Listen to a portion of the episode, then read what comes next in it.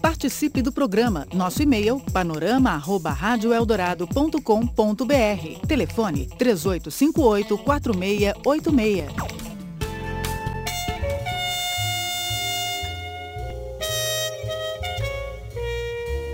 E hoje o Panorama Eldorado está aqui nos camarins do Teatro Procopio Ferreira, aqui na Rua Augusta, para conversar com o Paulo Altran, que está em cartaz com a peça Adivinhe Quem Vem para Rezar. Aliás, o Paulo Altran dispensa aí muitas apresentações. Paulo, obrigado por nos receber, por conversar conosco e bom dia. Bom dia, e é um prazer conversar com os ouvintes da Rádio Eldorado, onde eu trabalhei muitos anos, faz muito tempo. Tinha um programa chamado Cinco Minutos com Paulo Otran. E foi um sucesso e era um prazer trabalhar com vocês. Paulo, você é considerado uh, talvez o maior ator de teatro do Brasil, um dos maiores do mundo, o melhor ator. Isso incomoda lidar com esse fato, com esse rótulo, apesar de ser, claro, maravilhoso, mas de certa maneira incomoda? Incomodar não, é até um prazer muito grande que algumas pessoas pensem assim. Só que eu não me sinto o maior de coisa nenhuma. Eu acho que eu sou um bom ator, mas o maior, o melhor, essas coisas são uh, classificações que cada um tem na própria cabeça. Muita gente não achará isso. Eu, inclusive, já vou assistir espetáculos de colegas meus que eu acho maravilhosos e, de maneira alguma, me acho melhor do que eles. É inegável que você fez, é, quer dizer, o Adivinha Quem Vem Para Rezar é a peça de número 91 que você está tá encenando. Quer dizer, você fez uma diversidade de, de autores, é, de gêneros. Ah, talvez por isso essa classificação, além do próprio talento, Paulo, de, de ser esse, esse maior ator brasileiro? Não sei. Na verdade, eu tenho uma carreira que nenhum ator brasileiro teve, no sentido de que eu levei uma quantidade enorme de bons autores, autores clássicos, modernos, românticos.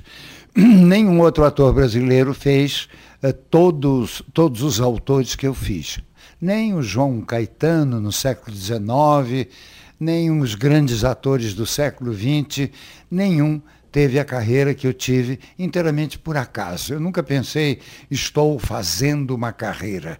Eu ia escolhendo as peças que eu gostava e montei. E, de repente, eu montei Sófocles, eu montei uh, Molière, eu montei Shakespeare, eu montei Goldoni, eu montei Sartre, eu montei autores, eu montei Arthur Miller, que é o grande autor para mim do século XX, montei um, João Cabral de Melo Neto, montei Adelaide do Amaral, montei uma porção de gente, agora estou fazendo um outro autor brasileiro novo, de Carneiro Neto. Então, nenhum ator brasileiro tem esse tipo de carreira que eu, que eu fiz, que eu tenho, mas volto àquilo que eu disse a você, a questão de ser o melhor é só na cabeça dos outros. Essa fama, o sucesso, isso em algum momento atrapalhou, hoje atrapalha? Como lidar com a fama, com o sucesso, com a admiração? É muito gostoso, imagino. É, é muito gostoso. Mas, na verdade, eu não penso nisso, sabe? Eu levo minha vida normal de uma pessoa que trabalha, que gosta muito do que faz que é verdadeiramente apaixonado pelo que faz, mas uma pessoa normal. Essas coisas todas na cabeça dos outros, na minha não. Na minha eu sou um homem que tenta melhorar a cada interpretação, que tenta fazer essa peça melhor do que a anterior e principalmente que tenta melhorar a cada dia, a cada espetáculo, a gente descobre coisas novas, coisas mais interessantes no papel, como fazer uma cena ficar mais engraçada ou mais profunda, dependendo do tipo de peça. Então, é isso que eu acho. Eu acho que eu sou uma pessoa que trabalha igualzinha a todos os outros. Você é uma pessoa que vive muito o presente, preocupação com o futuro, uh, ficar recordando o passado. Uh, isso é uma coisa que não te incomoda de, de, de alguma maneira? Não, não me incomoda nada. Inclusive porque reviver o passado é totalmente impossível. Então eu encaro a vida como se eu fosse viver 400 anos. eu não penso, vou morrer logo, quer dizer, eu sei que vou morrer dentro de algum de pouco tempo, mas não fico pensando nisso não. Eu fico fazendo projetos para o ano que vem, para daqui a dois anos, fico aceitando compromissos. Aliás, aceitei compromissos demais e agora até estou precisando parar um pouco porque muita coisa está me cansando. Mas não penso que assim vou morrer então agora eu tenho que parar. Não. Enquanto eu puder estar num palco e puder falar, eu pretendo continuar a fazer teatro. Paulo, de alguma maneira, você é uma pessoa privilegiada, quer dizer, eu digo no sentido de, com 83 anos de idade, estar no palco, ter deixado o Sr. Green em menos de uma semana estrear uma outra peça, que é o Adivinha Quem Vem, Adivinha Quem Vem para Rezar uh, ter um controle de cena, decorar texto, gravar texto. Uh, existe um segredo, uma fórmula para isso? Quer dizer, você sempre se cuidou? Você sabe que eu também não sei. Não tem segredo nenhum. Eu acho que o segredo maior, se existe algum, é você trabalhar naquilo que você gosta de fazer. É você ter prazer em exercer a sua profissão. Isso eu tenho muito. Eu acho que é isso que me ajuda a viver mais e a continuar. E também é uma questão de sorte. Em geral, na minha idade, os atores não têm mais memória, têm que representar tendo um, um alto-falante no ouvido, alguém está dando texto. Eu, felizmente, não preciso de nada disso ainda. E decoro com a maior facilidade até hoje. É prática também, né? Sair de uma peça como o, o Visitando o Sr. Green, que foi um grande sucesso, você coloca até nesse, nessa fotobiografia, que é um, foi um, realmente um, um dos maiores sucessos na, na, na sua carreira, e, e, pegar um texto novo como o do Dib Carneiro, não é algo que exige, de certa maneira, um, um, um preparo, ou enfim, é, é, você encara isso como um desafio, Paulo, quer dizer, você está sempre se desafiando. Isso é verdade. Eu gosto de ousar e gosto de experimentar coisas novas. Então, enquanto eu estava fazendo o espetáculo do Mr. Green, eu levei praticamente dois meses ensaiando à tarde a peça do Dib, a atual peça, o Adivinha Quem Vem para Rezar. Então eu gostava de fazer isso. Para mim era um prazer ensaiar uma de tarde e fazer outra de noite. Então eu só encaro isso como prazer, não encaro como nada de extraordinário, não. Você tem uh, a escolha do texto do Dib mostra que você tem muito gosto por experimentar coisas novas, um, as pessoas jovens. Vou te dizer várias coisas que eu experimentei na minha carreira. Eu fui o primeiro ator a fazer teatro de vanguarda profissionalmente. Fui o primeiro ator profissional a levar uma peça do Beckett, por exemplo. Eu fiz Fim de Jogo em 1960. Até então, só a Escola de Arte Dramática que tinha feito uma peça do Beckett. Então eu gosto sempre de estar experimentando, fazendo novas experiências nesse sentido.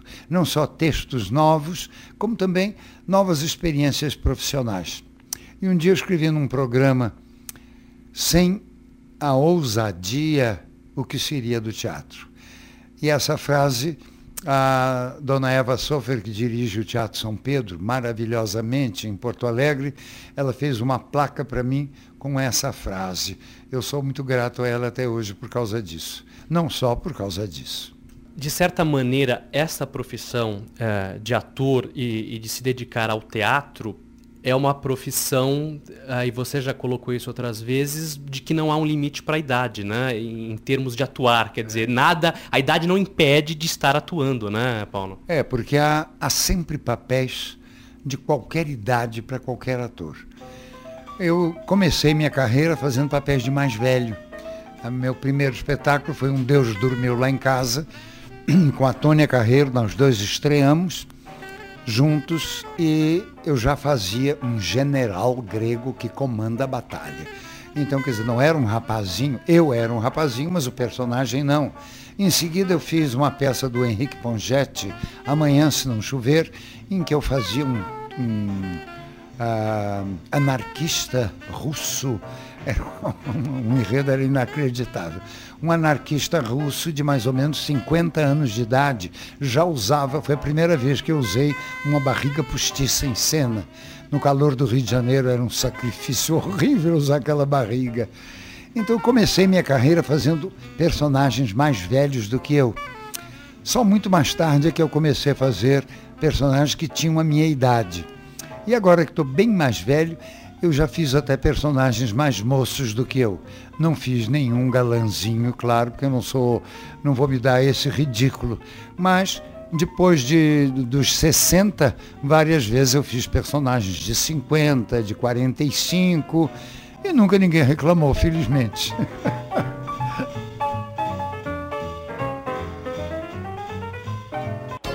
Pelos 700 kHz, você acompanha o Panorama Eldorado.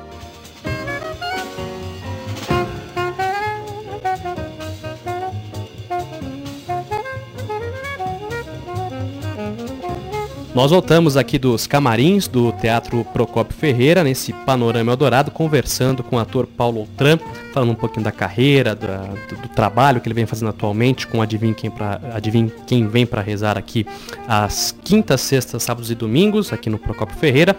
E eu queria voltar um pouquinho nesse, nesse ponto, Paulo. Esses atores de, de hoje em dia, quer dizer, os novos atores, eles têm uma formação talvez muito mais voltada para a televisão. Uh, a televisão hoje deslumbra de maneira uh, muito grande, total, acho que total, né? Isso de certa maneira impede a formação de bons atores de teatro? Eu acho que não. O que leva o ator a fazer teatro uh, são várias razões. Há muita gente que estuda teatro pensando em teatro e em eventualmente fazer televisão. Mas eu concordo com você que a maioria atualmente quer é ser o Tarcísio Meira, ou ser o, o Palmeira, o Marcos Palmeira, ou sei lá quem.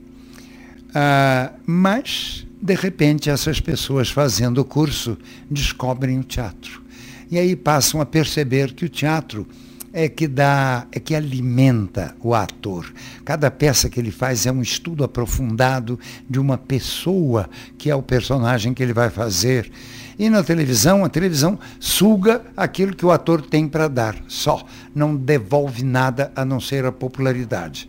E até hoje eu ainda não descobri o que, que eu posso fazer com a popularidade. Eu acho a popularidade, às vezes, muito chata.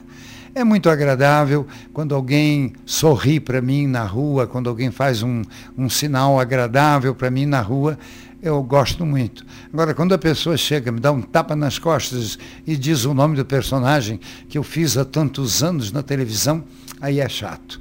Quando eu estou num restaurante conversando com alguém numa mesa e chega alguém e diz assim, desculpe incomodar, eu, a minha vontade é responder, mas já está incomodando. Mas como eu fui bem educado pelo meu pai e pela minha mãe, eu atendo todo, a todo mundo bastante, com bastante delicadeza, mas aí não é agradável. Existe algum problema com a televisão? Quer dizer, Paulo Outram com a televisão? Você recentemente disse que não, uh, não se sente com vontade ou nunca quis fazer televisão da maneira que você gostaria. Algum problema ou não, Paulo? Problema nenhum. Só que eu enjoei de fazer novela. Agora, a novela é uma coisa. emburrece? Mas falar mal de novela é tão fácil, né? Eu cansei de fazer novela, eu enjoei de fazer novela, porque, em resumo, a novela são apenas duas perguntas. Ou é quem casa com quem, ou é quem matou. Sem essas duas perguntas não há novela. É impossível.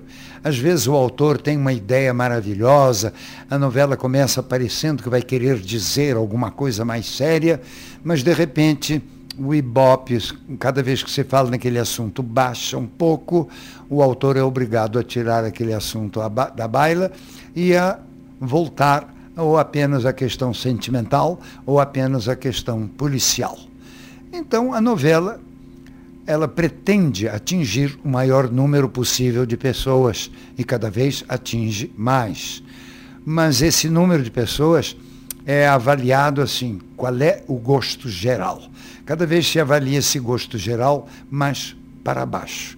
Então é claro que o nível intelectual das novelas vai baixando cada vez mais. A política hoje em dia é algo que te surpreende por esse é, grau tão baixo, você imaginava que chegaríamos a um ponto como esse, inclusive com um partido muito ligado uh, à população, a essa classe uh, operária, os trabalhadores, que no caso uh, é, é, o PT e sempre foi a imagem que o PT teve, Paulo? Eu fico não é só impressionado, eu fico desorientado, eu fico perplexo, porque um partido que parecia que representava a aspiração nacional, que teve o maior número de votos, esse partido conseguiu o feito terrível, tenebroso de acabar com a esperança do brasileiro. Ninguém mais acredita em política. A, a corrupção geral e em, com uma tal intensidade nunca tinha sido vista no país antes. Mas eu ainda sou otimista. Eu acho que nós ainda poderemos ter um, um presidente honesto, eleito popularmente e que possa atender às necessidades do povo brasileiro. Eu acho que Fernando Henrique tentou fazer isso, mas foi tão boicotado pelo próprio PT que muita coisa que ele quis fazer não conseguiu, porque o Senado, a Câmara, uh, acabavam com as aspirações dele, por influência exclusiva do próprio PT. Mas agora que o PT entrou no poder, foi tão pior do que o, o Fernando Henrique, que é uma tristeza pensar nisso. É, é revoltante a situação política do Brasil uma situação complicada, né? Que até no futebol, que é a paixão do brasileiro, a gente está com a corrupção, né, Paulo? Pois é. É corrupção para todo, todo, lado. lado né? Impressionante. Falo para a gente finalizando. Uh, você está com a peça O Adivinha Quem Vem para Rezar e lançou recentemente uh, essa fotobiografia Paulo Outran sem comentários. São fotos que você faz comentários uh, até críticos uh, em, em, alguns momentos, uh, brinca, é muito interessante, inclusive a gente recomenda aqui para o nosso ouvinte. Uma pergunta juntando essas, esses dois trabalhos. No palco você coloca muito dessa relação do pai com o filho, essa, essa dificuldade do diálogo entre os homens. Uh, e que é realmente difícil para nós, homens, abordarmos certos assuntos.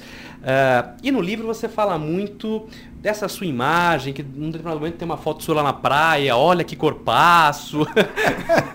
você brinca, você brinca com isso. Uh, você sempre foi uh, vaidoso, você tem essas dificuldades, você passou por essas dificuldades que você coloca no palco dessa conversa, o corpo era uma coisa que você sempre se preocupou, ou, ou nada disso, Paulo? Eu nunca me preocupei com o meu corpo, eu tive a sorte de fazer aquele meu corpo sem querer. Eu, quando era menino, vivia em cima de uma árvore. Então, o fato de eu subir na árvore, de eu passar, eu estudava em cima da árvore, eu lia em cima da árvore. Aquelas árvores tinha um galho que parecia mesmo uma poltrona, sabe? Eu adorava ficar lá em cima. Lá eu li os livros uh, que a minha vizinha deixava eu ler li os livros que ela me proibiu de ler, e quando ela perguntava assim, o que, é que você está lendo? Eu mostrava a capa de um livro de matemática que eu tinha e dizia que eu estou estudando matemática. Mas então o fato de eu viver em cima, eu fazia uma ginástica incrível em cima dessa árvore. Quando eu me lembro hoje em dia que eu pulava de um galho para o outro, numa distância de dois metros um do outro, eu sinto até um arrepio na espinha. Isso uma árvore muito alta eu ia para os ramos mais altos da árvore que balançavam muito, e lá em cima eu cantava, eu brincava, e eu acho que isso me ajudou muito a ter um corpo uh, musculoso, mas sempre fui muito preguiçoso e quando se tratava de fazer ginástica, fazer exercício, eu sempre que podia hesitava e não fazia. Até hoje eu sou fisicamente muito preguiçoso. Eu só não tenho preguiça é para teatro. O resto não vale nada, não me cuido, não, não faço regime, não faço nada do que eu deveria fazer. E além do mais, cometo a estupidez de continuar fumando até hoje, que eu devia ter parado há muito tempo.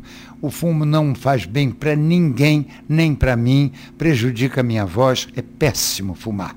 Mas você vê, estou nesse momento acendendo um cigarro, o que me contradiz e que mostra só que eu sou burro, é o que eu tenho dito inúmeras vezes. Imagina. Agora, você tem alguns cuidados, eu estou vendo aqui nessa bancada no seu camarim, é, basicamente mel, é, é, própolis, é isso que você é, usa para voz, uh, Paulo? Eu gosto muito de mel. Então tenho, me deram esse, esses dois potes de mel e de vez em quando eu tomo uma colherada assim porque eu gosto. Não sei se faz bem ou não. Eu acho que mel é um alimento muito saudável, né? Eu gosto muito.